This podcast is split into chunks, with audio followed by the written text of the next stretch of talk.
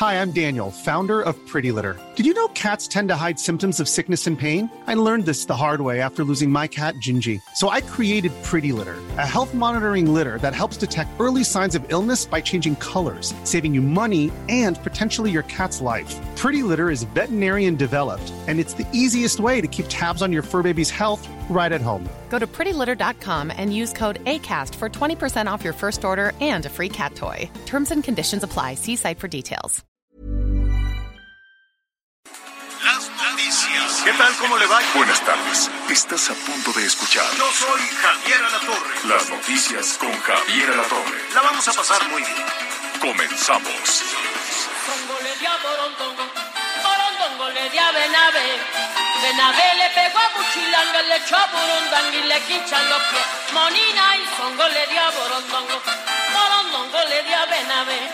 Benavé le pegó a Buchilanga, le echó a Burundanga y le quinchan los pies. Oigan, esa canción, bueno, pues fue toda, toda una época en la industria del entretenimiento en nuestro país y no la podía haber cantado de mejor manera una mujer que, que nació con esa estrella, con ese don y que la vamos a recordar así siempre con muchísimo cariño, Carmen Salinas. Estamos escuchando a Carmen Salinas cantando Burundanga. Qué noticia tan triste la de ayer por la noche, el fallecimiento de Carmelita. Le- bájale tantito a, a Burundanga. Gracias. Esta, esta noticia definitivamente muy triste. A lo largo del programa vamos a estar platicando pues algunas anécdotas, algunos pasajes de Carmelita Salinas. Mire, cuando una persona nace con ese don, con esa estrella, con esa posibilidad de conectar con la gente, no puede hacer otra cosa en la vida. Y desde niña, Carmelita, platicando en, en varias conversaciones que tuvimos, pero ella era muy, muy accesible a, contar su historia, a, tener conversaciones, entrevistas, y te podía hablar desde política, que de eso sabía y sabía mucho, hasta eh, darle eh, eh, lo- los consejos, el seguimiento a, a- las, actrices, los actores, en fin, cómo se aprendía de Carmen Salinas, la verdad con un, un gran corazón. Y además, pues comías una sopita deliciosa ahí en, en su casa, a un lado tenían este negocio, se llamaba Las Sopitas, y, y es una mujer de un gran corazón, y así la vamos a, a recordar siempre, porque es una mujer que abrazó a los mexicanos durante muchísimo tiempo abrazó a los mexicanos con, con sus canciones, como actriz, como actriz de comedia, con grandes papeles, con una crítica muy aguda también del tema de la política. Y si no, bueno, quienes tuvimos la oportunidad de, de ir a Aventurera, por ejemplo, entró ahí a la Cámara de Diputados, en fin, hizo una gran, gran, gran carrera eh, pero más allá de su carrera fue una eh, mujer que conectó muchísimo con eh, generaciones y generaciones de mexicanos y trabajó siempre, trabajó hasta el final. Y así la queremos recordar esta tarde a Carmelita Salinas. Dicho eso y con información que tenemos en desarrollo, lo saludamos esta, esta tarde de preposada, ¿no? Todavía no es de preposada, llévese su cubrebocas muy bonito, póngale adornitos, lo que sea, este, y, y diviértase, diviértase mucho este fin de semana, este viernes, pero cuídese también, eh, el asunto no está resuelto del todo. ¿Cómo estás, Anita Lomelí? Hola Javier, muy buenas tardes, Miguel. Amigos, pues también muy eh, impresionada con la muerte de Carmelita Salinas. A mí, además de todo lo que dijiste atinadamente de esta mujer emprendedora y luchadora y que pues nos espejeábamos muchas mujeres mexicanas con ella sin importar generaciones, fue eh, la muerte de su hijo, Pedro Plasencia. Ah. Y cómo ella ¿Cómo le sobrellevó ese dolor, lo explicó, lo habló y se levantó de nuevo. A mí me impresionó muchísimo porque no hay dolor más grande para unos padres, para una madre, que ver morir a un hijo, un hijo tan talentoso, adorado por ella, por supuesto, y pues nos hizo partícipe de su dolor y de la forma en que salió adelante y se convirtió en empresaria, porque ya después vendría aventurera. Entonces, pues eh, no me queda más que también dedicarle un pensamiento y pensar que ya está junto con su adorado hijo Pedro y pues juntos seguramente tocarán, cantarán y bailarán. Eh, seguramente este fin de semana vamos a ver en la televisión, eh, en la televisión abierta o en la televisión de paga, en los canales de, película o ahí en, eh, en, Azteca o en Televisa, pues seguramente vamos a ver algunas de las películas. Y yo sí me dispongo a verlas, a reírme un rato, de con grandes personajes de, de Doña Macabra, que hizo con Héctor Suárez, si no me equivoco, este hizo grandes, grandes, este, grandes papeles, La Corcholata, que esas ya eran las películas de Miguel Aquino. Ya es que iba Miguel Aquino le encantaba de chiquito, se colaba al cine para ir a ver a la Sasha Montenegro y ¿Cómo estás, Miguelón? ¿Cómo estás, Javier? Me da mucho gusto, me da mucho gusto saludarte. Eh, han tocado todo, todos los temas de la, de la gran Carmen Salinas, muy divertida, muy divertida. A mí en alguna ocasión me tocó eh, poder entrevistarla eh, cuando era diputada y era, la verdad que era increíble. Sinceramente de política no sabía mucho doña Carmen, pero lo que sí sabía era de los políticos y bueno, era verdad muy simpática. Pero hay algo muy importante que se les pasó a los dos, ¿eh? Era la fan número uno de las Chivas ah. Rayadas del Guadalajara. Ah, Chiva hermana la, era doña Carmen Salinas er, y además era de las aficionadas de que le lloraba, le pataleaba y se lamentaba a quien se la tenía que mentar cuando se metían con sus superpoderosas chivas. ¿Cómo no recordar a doña Carmen con la playera rayada de las chivas rayadas del Guadalajara? Por supuesto que se le va a extrañar, sin duda, Carmen Salina. Los reporteros de espectáculos seguro la van a, la van a extrañar porque doña Carmen sabía y opinaba absolutamente de todo. Y ya que estamos en estos temas, déjenme decirles y vamos a, a solidarizarnos. Javier, tú los conoces muy bien, a la familia Fernández. Lamentablemente en las últimas horas el estado de salud de don Vicente Fernández no ha sido el mejor. Hay una comunicación que está llegando desde Guadalajara. Se reporta que eh, en el transcurso de, del día o probablemente en una cuestión de ya de minutos, el doctor que lo está atendiendo en este hospital privado en Guadalajara, Jalisco, podría dar un anuncio sobre cómo está la situación de, de salud del, del Charro de Huentitán, de nuestro gran Vicente Fernández. Y bueno, pues ayer veíamos unas imágenes incluso de Alejandro en un concierto en donde lloraba y le pedía al público pues rezar por la salud de su padre, quien en las últimas horas pues lamentablemente pues ha empeorado. Así que una familia, una, una, una familia muy unida, seguramente hoy lo deben de estar más. Un abrazo para la familia Fernández y un abrazo para la familia de doña Carmen Salinas. Así es. Oiga, información en desarrollo. Atención, quienes nos sintonizan en, en la capital de la República o quienes quieren ya comenzar a, viajar hacia la Ciudad de México. Va a seguir en verde, por lo menos de aquí a... Pues yo, me, yo quiero suponer que de aquí al año nuevo van a, dejar en verde. No creo, no creo, no, no lo sabemos. No sabemos que si el nivel de, de contagios pueda subir está bajando, eso es lo que dicen las autoridades sanitarias de la Ciudad de México, que sigue bajando. Eh, dicen, en este momento están diciendo que los contagios o las personas que han dado positivo ha bajado 2.1 en, en un mínimo histórico, dicen, ¿no? Que han bajado ya muchísimo los contagios, que bueno, eso nos da muchísimo gusto. Y atención, porque se están anunciando y vamos a revisar también en qué estados del país van a empezar a aplicar ya la vacuna de refuerzo.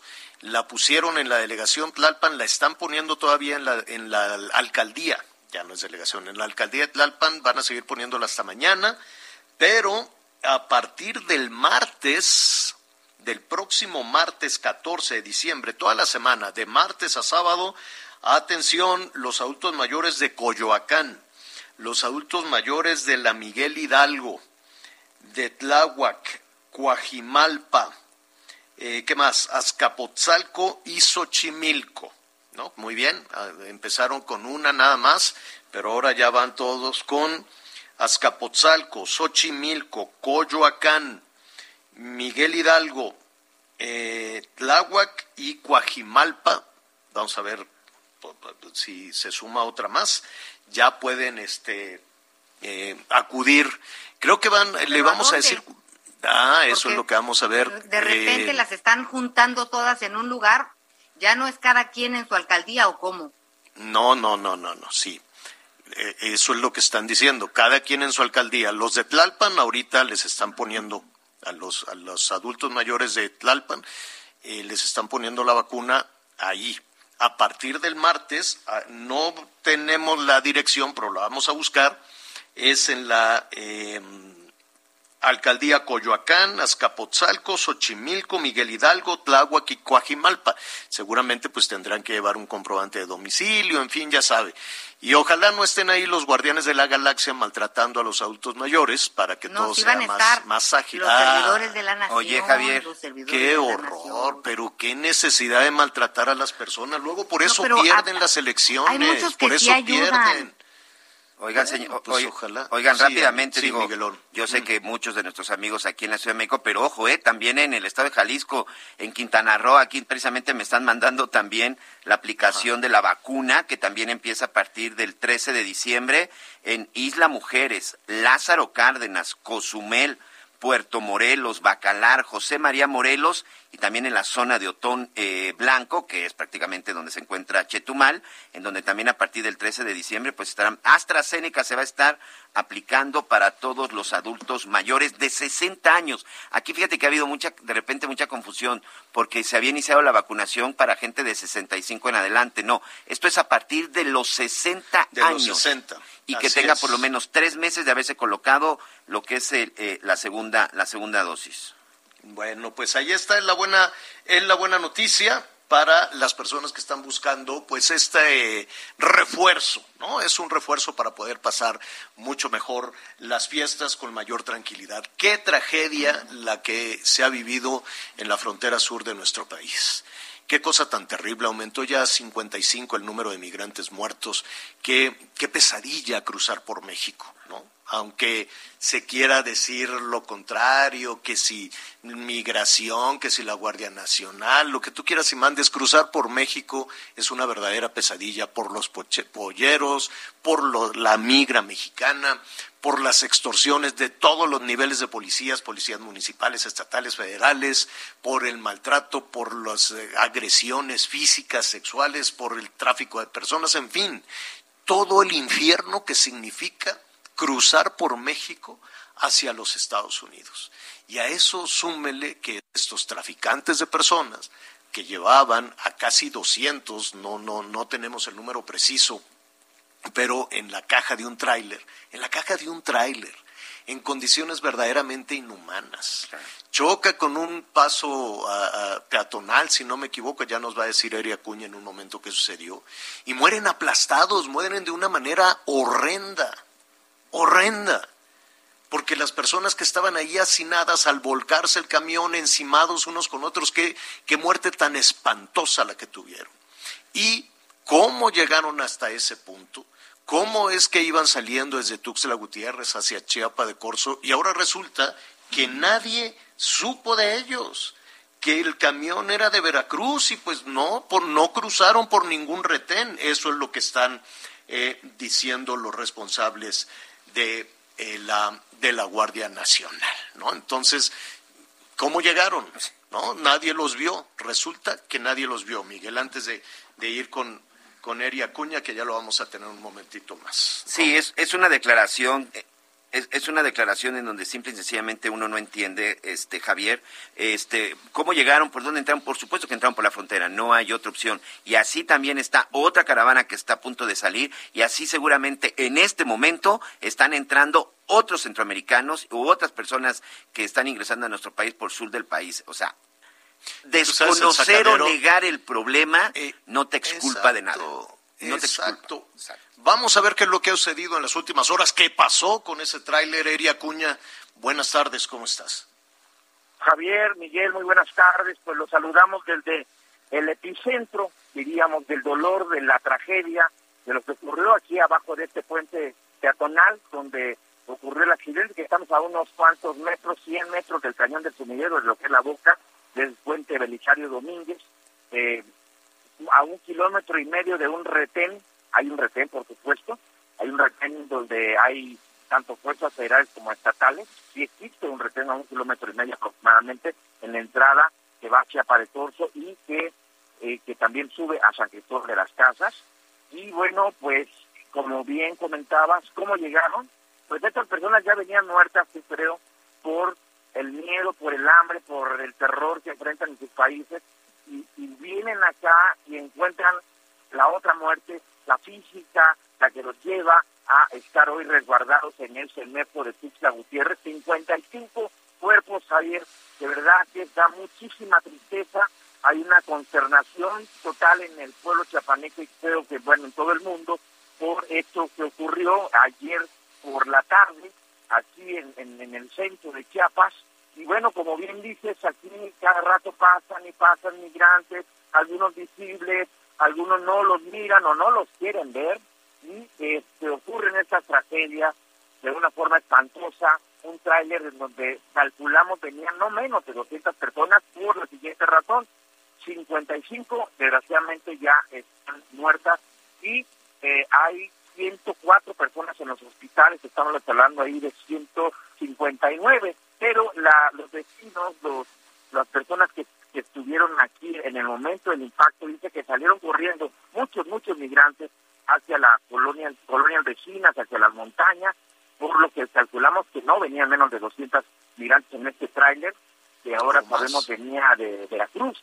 Y bueno, este o iba hacia Veracruz, es la parte que no se entiende bien, pero sí este, había salido de San Cristóbal, como hoy se refirió ya de forma oficial, y bueno, en este momento pues hay muchísimos medios de comunicación que han venido de otras partes del mundo a cubrir este lamentable suceso. En vísperas fue el de este diciembre todavía pandémico en nuestro país, que en el sur, donde las caravanas de migrantes fluyen, fluyen, fluyen. Y algo muy curioso que ocurre siempre, Javier, es que cuando es eh, se acerca la temporada de la Virgen de Guadalupe, pues muchos migrantes prenden su fogata, se visten de Juan Diego y cruzan. Cruzan como, como como si nada pasara, eh, ataviados con la eh, con las con la como si fueran a una peregrinación como si fueran exactamente peregrinos como si fueran a, a, la basílica de Guadalupe pero es el es, es, es, la es la forma en que ellos aprovechan esas temporadas para cruzar por cientos hacia los Estados Unidos pues es a grandes rasgos Javier lo, lo último que está ocurriendo aquí en Chiapas Oye, yo, yo de, de todo lo, lo, que tú has vivido en la frontera sur durante tanto tiempo a darle seguimiento esta entrada, ¿no? Libre, es una frontera absolutamente porosa, por más que, que, que, que se hable desde la Ciudad de México, ¿no?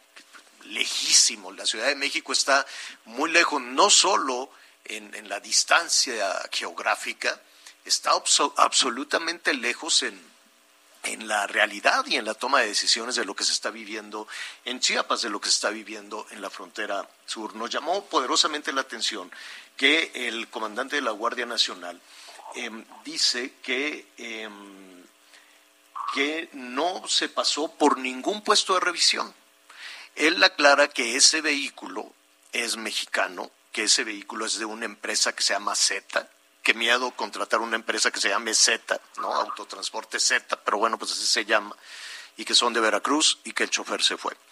Lo, lo que cuesta un poco de trabajo entender cuando se están formando las caravanas, cuando tienes ahí el foco de atención no nada más de la Ciudad de México, sino de Washington, ¿no? que están viendo qué es lo que está sucediendo con el ingreso de migrantes.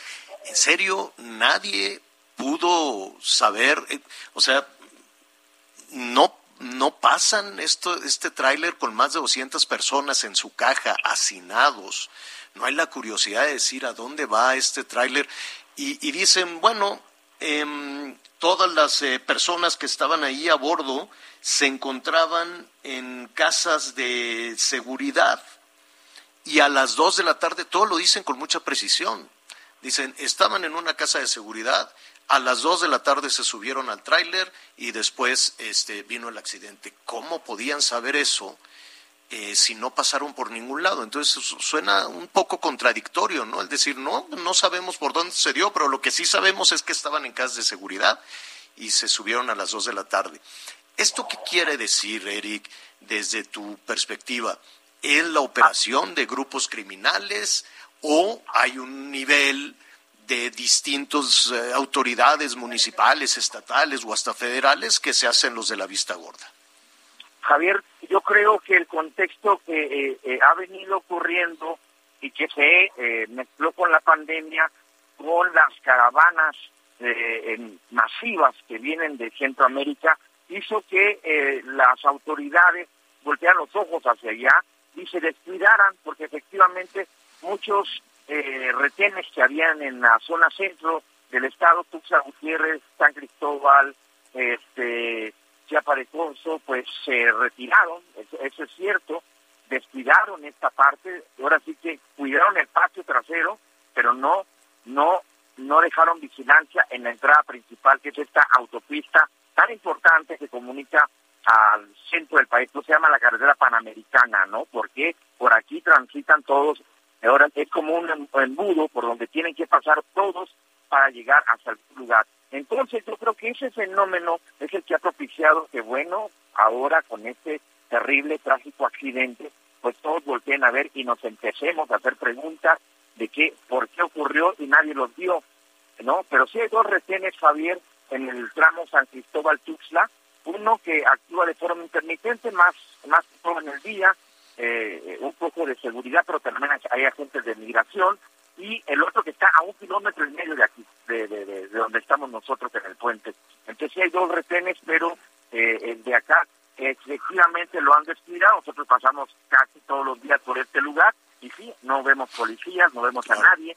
Entonces, eh, por eso es que tal vez a eso se refería, no nos revisaron, no, pero sí hay dos retenes ahí instalados, pero que no están en funciones porque están cuidando la puerta de atrás, pero la aparte, la dejaban abierta. Pues Eri, te agradecemos eh, esta crónica y si nos permites estaremos ahí muy cerca de la investigación que estás realizando. Javier, gracias, estaremos pendientes. Muy buenas tardes. Un saludo para todo el auditorio. Gracias. Oye, Javier. Gracias, gracias. Buenas tardes, sí, Anita lamentablemente estas preguntas que tenemos hoy nos las hemos hecho a lo largo del año este, el pasado y el antepasado. Hemos tratado de buscar al doctor Francisco Garduño, responsable del Instituto Nacional de Migración, alguien que dé respuestas. Eh, todos somos migrantes, y los derechos humanos acompañan a todas las personas siempre. No entiendo en qué momento que pedimos unas cosas para nuestros paisanos y nos comportamos de otra manera para los que vienen. Hay un caos y la situación es que la autoridad está rebasada, pero seguimos adelante con el programa Quédate en México. Esas son las cosas que uno no, no entiende. Es, es, terrible porque es va esto que, que está señalando y que ya lo vamos a, a retomar desde luego un poquito más adelante para poder explicarlo, va a significar un tapón en la frontera norte y si eh, uno se queda pensando, si detienen a este tráiler, a los migrantes, las caravanas, y se convierte aquello también en un tapón, en una crisis eh, sanitaria, humanitaria en la frontera sur, pues imagínate lo que va a suceder con las dos fronteras, con estas caravanas y el flujo de migrantes, además del maltrato que hay alrededor de todo eso. Lo vamos a retomar porque, em, mire, Aquí le estuvimos hablando de la preocupación que tienen algunos este, eh, prestadores de servicios, hoteleros y demás en la, en la Riviera Maya, en, eh, Quintana Roo, por la construcción del tren Maya. ¿No? Que puede tener beneficios, pues sí, claro que puede tener muchísimos beneficios, puede resultar un tema muy atractivo para los visitantes. Sin embargo, eh, lo que ya nos comentaban algunos de, en particular de los eh, empresas de los eh, hoteleros de la Riviera Maya es que existía la posibilidad de que les quiten una buena parte de su terreno para que por ahí pase el tren. ¿Qué ha sucedido con todo esto? ¿Les van a expropiar? ¿No les van a expropiar? Vamos a platicar en este momento con David Ortiz Menales, el presidente de la Asociación de Hoteleros de Tulum y Acumán en Quintana Roo. ¿Cómo estás, David? Buenas tardes. Hola, Javier. Me da mucho gusto saludarte a tu auditorio y, por supuesto, a Ana María Lomelí y a Miguel Aquino. Estoy a sus órdenes, Javier. Dime algo, ¿les van a quitar un cacho de... va a pasar por, por ahí el, el tren Maya? O eh, se están negociando, les van a expropiar. ¿En qué estamos? Bueno, a ver, vamos por partes. Eh, efectivamente, eh, sostuvimos una reunión con el titular de Fonatur, con Rogelio Jiménez Pons, a fin de buscar aminorizar los problemas que pudiera ocasionar el tren. Ya estamos viendo estragos importantes en el tráfico que empieza a afectar ya a nuestros trabajadores. Eh, hay que notar que no solo una afectación, eh, digamos, a los turistas, pero también a los trabajadores. No es el caso que no hay vivienda en esa zona o falta vivienda, de tal forma que muchos de los trabajadores de Tulum pues vienen incluso de, de Cancún, ¿no? Entonces ya estamos viendo traslados.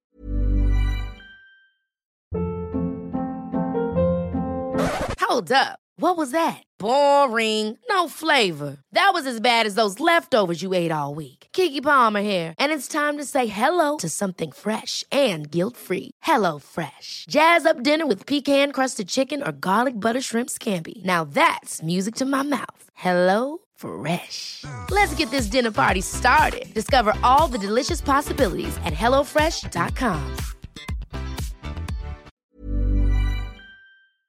De, de, de tres horas para una jornada laboral de ocho horas, eh, ya se empieza a incumplir nuestro modelo de, de, negocio turístico. Vemos con gran preocupación que, que, pues, si no se prioriza la no afectación al flujo vehicular, pueda eh, sacarnos esto de un rango de competencia razonable y con ello últimamente pueda surtir, sufrir el empleo. Además de esto, pues efectivamente eh, recibimos unas notificaciones de SEDATU, quien eh, nos citaba de manera urgente para hablar de la compra de una parte de nuestros predios. Eh, esto tiene una serie de secuelas y afectaciones. Eh, algunos predios pudieran tener un déficit ambiental contra lo que tienen ya construido, además de que se está pues, de, demeritando la posibilidad de desarrollo de los predios turísticos, eh, turísticos y por lo tanto de la generación de empleo. Eh, eh, el titular de Fonatur pues, nos admite que esto fue una situación de descoordinación con, con la propia SEDATU y bueno pues eh, nos ofreció crear una mesa de trabajo para buscar pues derimir los efectos que pueda tenerlo eh, eh, el, este proyecto el Tren Maya. Y pero qué, qué, qué significa qué significa una mesa de trabajo que van a, a, ne a negociar el costo del terreno o que van a buscar otra ruta, otra, una, otra alternativa para el paso del tren? Bueno, yo creo que en el tema de los afectación a los predios eh, están ofreciéndolo muy por debajo del valor de mercado, pero ese no es el punto. El punto es que están afectando eh, a un sector que, que, que, causa empleo, que tiene grandes posibilidades de desarrollo y, y el afectar estos predios tiene todo un, un, una derrama de afectaciones. ¿Qué estamos buscando? Pues primero conocer el proyecto a fondo, ¿no? Eh, mucha de esta preocupación también viene de la falta de información. Eh, sí cuestionamos el hecho de que eh, vaya, digamos, afectando a predios del lado del mar, cuando pudiera ser, pues a lo mejor del lado continental, había una propuesta para pasarlo un poco hacia adentro, creemos que ahí pues son eh, predios que tienen menos posibilidades de, de, desarrollo y generación de empleo y es parte de lo que queremos se re, re, revise. Y se pueden extender del, del y se pueden ex, extender muchísimo más, ¿no? Se podría ampliar más la ruta, la vía. Bueno, y, y además eh, pudiera generar un polo de desarrollo en lugar de limitar el desarrollo de un sector eh, como el hotelero. Ahora, eh, lo, los, los hoteleros eh, de, de, la Riviera Maya, ¿están de acuerdo? ¿Están apoyando el desarrollo de Tren Maya? ¿Les va a funcionar? ¿Les va a beneficiar? Mira, yo creo que finalmente es un proyecto de infraestructura, puede tener algunos aspectos positivos, sí, desde luego que sí. Pero es muy importante que, que en el desarrollo de este, de este proyecto pues no afectemos un sector tan importante como el turístico. Eh, nuestro sector es resiliente, viene de un periodo sí. complicado de COVID, nos hemos estado eh, reponiendo con una recuperación económica eh, eh, buena, pero bueno, difícilmente aguantamos un periodo prolongado con, con una afectación que limite la captación turística, ¿no? difícilmente podemos estar dos años con afectación de hasta tres horas para llegar a nuestros destinos, aunado a las, al, al trayecto normal, nos va a sacar de un rango razonable de competencia y va a afectar o pudiera afectar severamente el empleo en la región. Así que pues David, hay, hay por lo menos la intención de sentarse con ustedes, ¿no? Oye, Javier. gran apertura por, por sí. primero, o sea, sí. Eh, y bueno, pues la oferta es esta, ¿no? Tener una mesa de trabajo donde pueda revisarse los distintos eh, eh, aspectos. Primero darnos información para ayudar a, a disminuir los efectos negativos y dentro de ese contexto sí analizar el trazo del tren para, pues, eh, en su caso, lograr causar una menor afectación. Muy bien, Anita, sí. Sí, no, bueno, lo bueno es que sí va a haber esas mesas de trabajo junto con el arquitecto Rogelio Jiménez Pons, responsable del tren Maya, porque sí, esta palabra de expropiación como que no queda clara, o sea, lleguen a la conclusión que lleguen, van a expropiar terreno, estas mesas de negociaciones para ver a qué acuerdo llegan, cederán ustedes terreno o cuál sería el mejor de los escenarios entonces, David. Bueno, eh, el arquitecto Jiménez Pons dejó claro que el tren no buscaba afectar a nadie, ¿no? Mucho menos a un sector como el hotelero. Eh, las notificaciones de Sedatu iban en ese sentido. Te invitamos a que urgentemente negocies un precio de venta y sí venía la amenaza. Y de no ser así, pues vendrá la expropiación en enero. Eh, yo veo gran apertura en, en, en Fonatur para que esto no sea así y no se afecten los predios hoteleros. Entendemos que el trazo como tal no los afecta, pero sí en los lugares a donde quieran colocar eh, retornos o estaciones pudieran afectar a, los predios hoteleros. Es así que tomando en cuenta el tráfico y estas afectaciones que pudieran existir, pedimos se revise si no es eh, prudente o, posible cambiar el trazo. Pues estaremos pendientes de, lo que suceda. Estamos ya a a nada de conocer esa decisión y desde luego la, la urgencia, la prisa por concluir esta, esta obra que también va a ser un elemento de presión. David, si nos permites, pues vamos a estar ahí muy cerca de la negociación o de la mesa de, de trabajo que se instale. Por lo pronto, gracias. Gracias, Javier. Un gusto saludarles. Gracias. Saludamos a nuestros amigos, por cierto, allá en Chetumal. Chetumal, Quintana Roo, la Bestia Grupera 99.3, en Cancún, La Z 91.5 y en Mérida. Saludos a nuestros amigos en, en eh, Yucatán a través de CHEEC 101.5 FM. Una pausa y volvemos. Sigue con nosotros. Volvemos con más noticias. Antes que los demás. Todavía hay más información. Continuamos. El titular del INSABI, Juan Antonio Ferrer, hizo anuncios importantes para el sector salud en el estado de Guerrero. Entregó a la gobernadora Evelyn Salgado Pineda 53 centros de salud rodantes con los que se atenderá a 110 mil guerrerenses de 634 poblaciones de alta y muy alta marginación en 33 municipios. Formó desde Acapulco Guerrero, Enrique Silva. El Museo de Historia Natural en la segunda sección del bosque de Chapultepec abre sus puertas a sumergirse en la exposición Lente, Pincel y Palabras Mares Mexicanos se trata de 19 fotografías, 19 pinturas elaboradas con diversas técnicas, así como textos que nos hacen pensar en la realidad de nuestros mares. El biólogo marino Octavio Aburto participa con fotografías de ecosistemas marinos y costeros con los que muestra la factibilidad de la recuperación ecológica exitosa de una reserva marina en Cabo Pulmo, Baja California Sur. Fanny Kashmer, artista plástica, presenta sus obras que profundizan en un mundo abstracto de manipulación de técnicas mixtas y clásicas detallando con texturas y efectos de luz un mundo submarino. Carol Perelman participa con textos concientizadores con la inmensidad de los mares mexicanos en los que advierte que el mar tiene aún mucho por enseñarnos y nosotros debemos cuidarlos y respetarlos. Habla Carol Perelman, divulgadora de la ciencia química y de los mares. Así, si el hombre no aprende a tratar el océano y a los bosques con respeto, el hombre quedará extinto. Sabemos más sobre la superficie de la luna que sobre el fondo del océano. Los científicos han establecido que es inapropiado llamar a este planeta Tierra cuando claramente debería llamarse océano. La exposición Lente, Pincel y Palabras Mares Mexicanos estará abierta de martes a domingo en el Museo de Historia Natural en la segunda sección del Bosque Chapultepec hasta el 31 de marzo de 2022. Para el Media Group, Luis Pérez Coutas. Bueno, eh, nos están diciendo nuestros amigos allá en, Quintana Roo que nos están sintonizando, si no vamos a decir que les quemaron el árbol a los diputados. Qué feo, Miguelón. Le, digo, el árbol no estaba tan feo como el de lo, del Senado aquí en la Ciudad de México. Qué cosa tan infame de árbol. Pero eh, allá me esquema. Digo, no, no es que me ría, es un acto de vandalismo. Este, y fue un fulano y le prendió fuego al pinito, pino muy grande, de, de los congresistas allá en Quintana Roo, ahora lo están investigando y mientras tanto pues se quedaron sin pinito.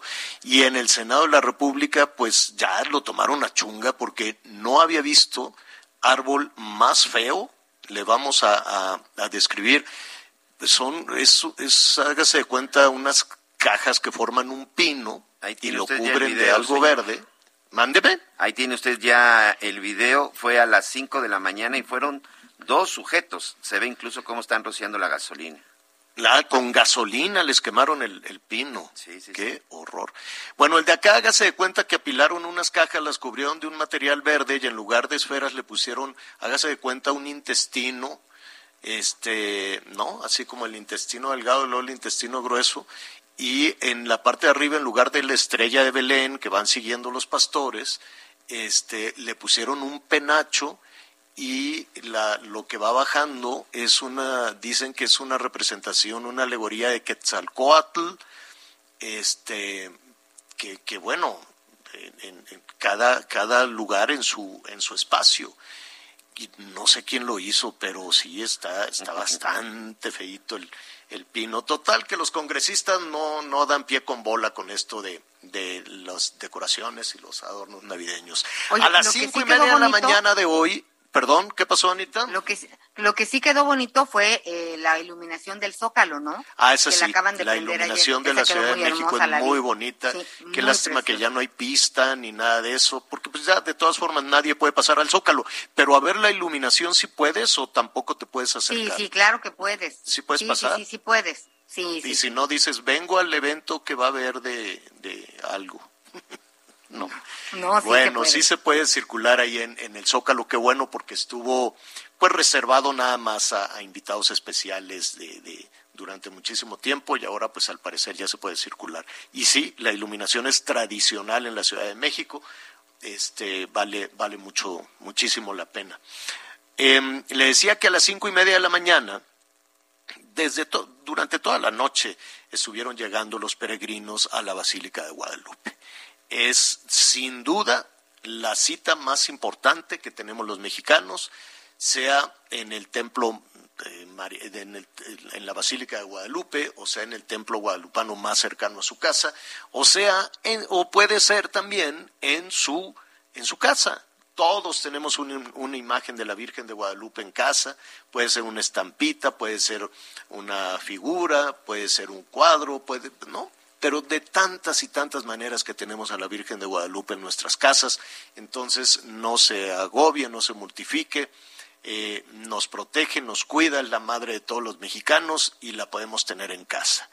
Lo que sí es que se, se pusieron medidas este, muy rudas, muy rudas contra los este, guadalupanos, los peregrinos en la Basílica de Guadalupe. Anita Miguel, creo que este pues así rapidito les truenan los dedos, vámonos, vámonos, vámonos, Sí, vámonos, no se no pueden se pueden detener. quedar aquí. Sí, a Lo más que diferencia, pueden estar es dos minutitos. En- dos en realidad, lo único ahí que- paraditos, órale, órale, órale, órale. pasas por esta, por este famoso pasillo eléctrico, por esta banda, por esta banda eléctrica, no están dejando que se queden. Eh, sí hay misas, pero bueno, las misas están controladas, simple y sencillamente se llena, bueno, lo sacan a la gente o hasta donde está, hasta donde está permitido, y evidentemente están los coches a la circulación. Omar García Harfuch, el secretario de Seguridad Ciudadana de la Ciudad de México, él personalmente está en la zona de la Basílica encabezando este, encabezando este operativo, pero sí, a diferencia de otros años que de repente ya por estas fechas tú llegabas y pues para entrar a la zona de la Basílica pues tenías que pasar pues entre las casas de campaña y entre los lugares en donde estaban, no, no se les va a permitir instalarse en el atrio y literal, así como van llegando, van caminando, pasan, ven el cuadro de la, de, la- de nuestra de nuestra Virgen, ven este la parte en donde ella se encuentra, salen y de ahí directo para afuera, señor. Bueno, pues son las medidas de seguridad para evitar mayores contagios. Entonces, este, eh, pues, ah, mire, eh, todos podemos eh, demostrar nuestra fe y cumplir alguna manda de, distintas formas sin lastimarse. Desde luego, yo estoy en contra de, que la gente se haga estos sacrificios, este, lastimándose físicamente. No es así. La, la Virgencita de Guadalupe es puro amor. La Virgencita de Guadalupe no requiere de un sacrificio físico para poder tener su cariño. Lo que sí podemos es acercarnos, es agradecer este, en donde se pueda. Y el principal templo mariano lo tenemos en casa. Vamos a hacer una pausa y regresamos inmediato. Sigue con nosotros. Volvemos con más noticias. Antes que los demás. Todavía hay más información. Continuamos.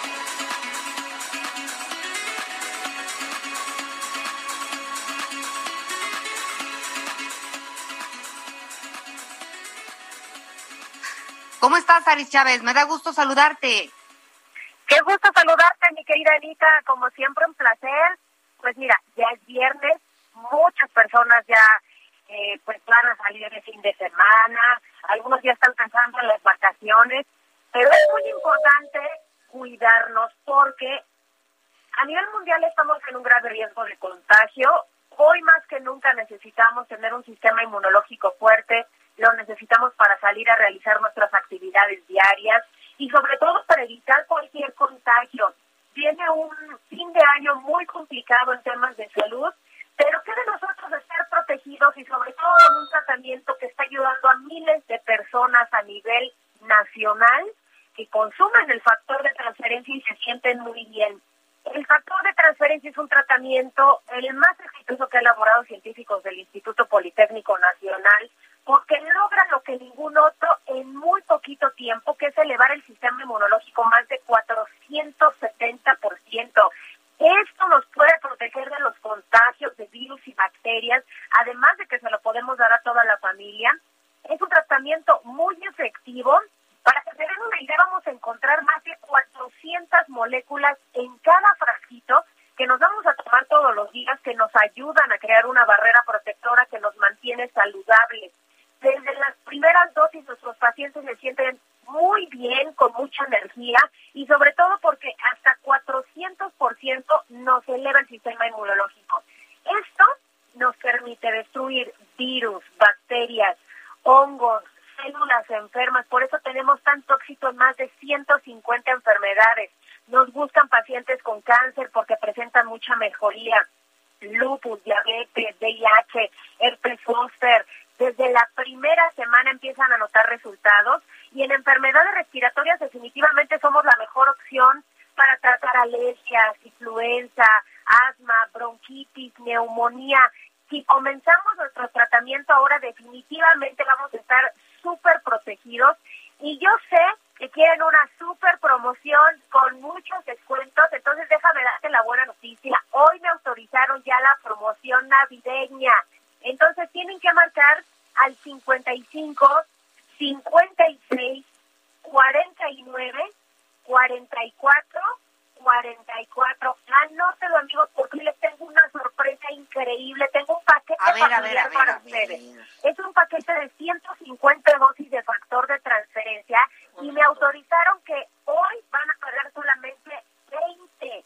Y si marcan en este momento al 55 56 49 44 44 les estamos regalando otras 150 dosis adicionales. O sea que si ustedes marcan el día de hoy, van a recibir 300 dosis de factor de transferencia pagando solamente. Y además, por supuesto que te traigo regalitos navideños para que estrenemos. Tiene el smartwatch con pantalla touch.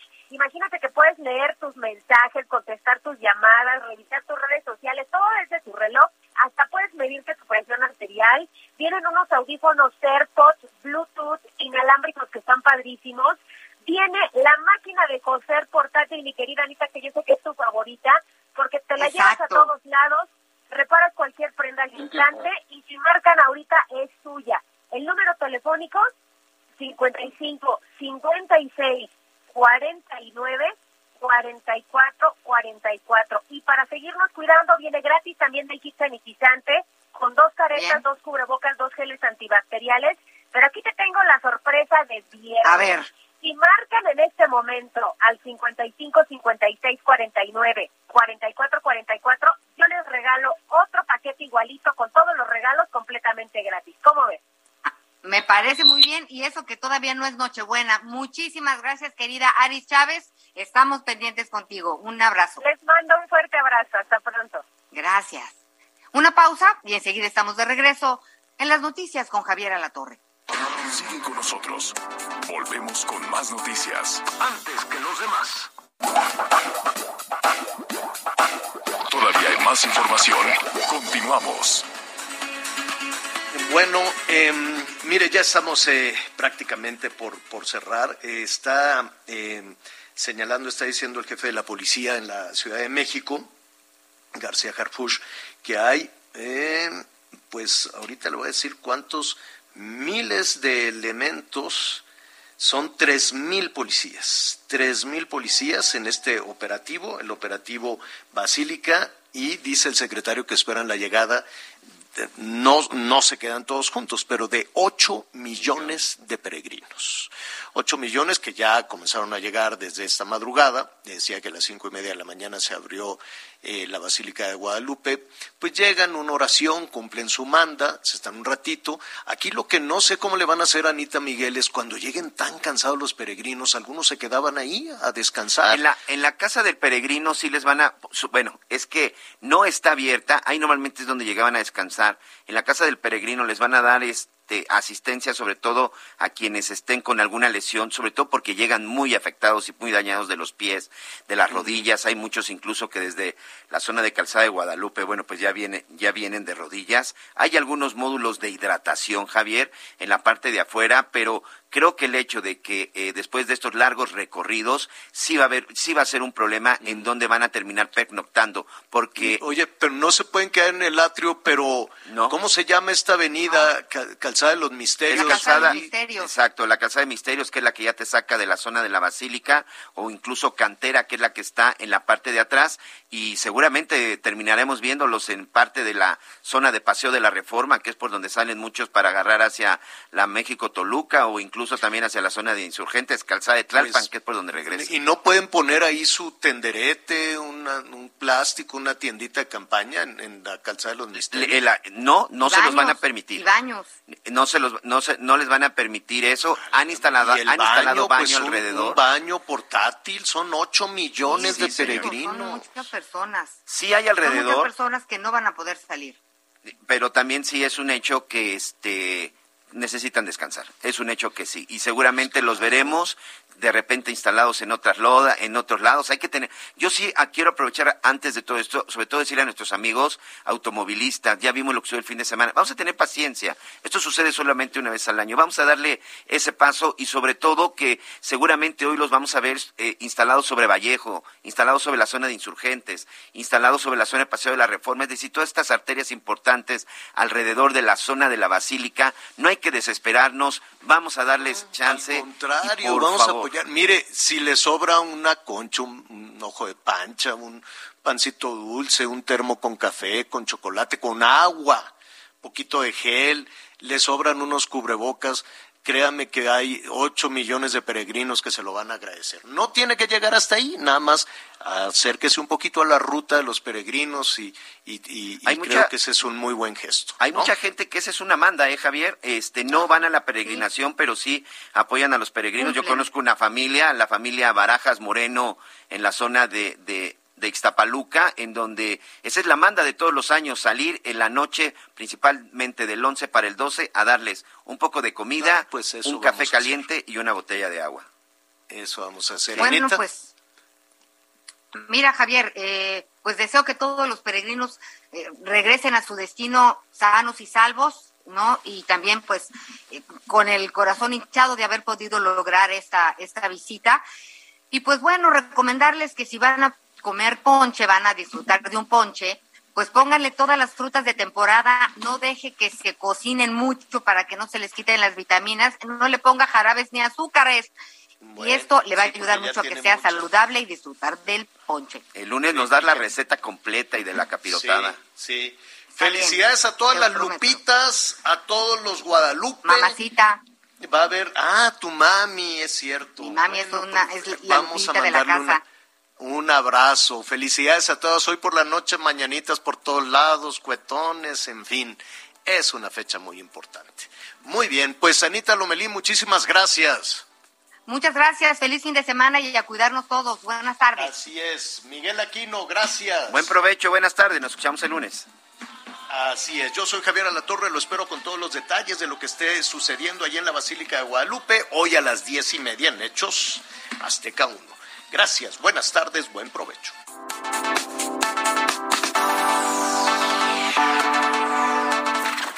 Gracias por acompañarnos en Las Noticias con Javier La Torre. Ahora sí ya estás muy bien informado.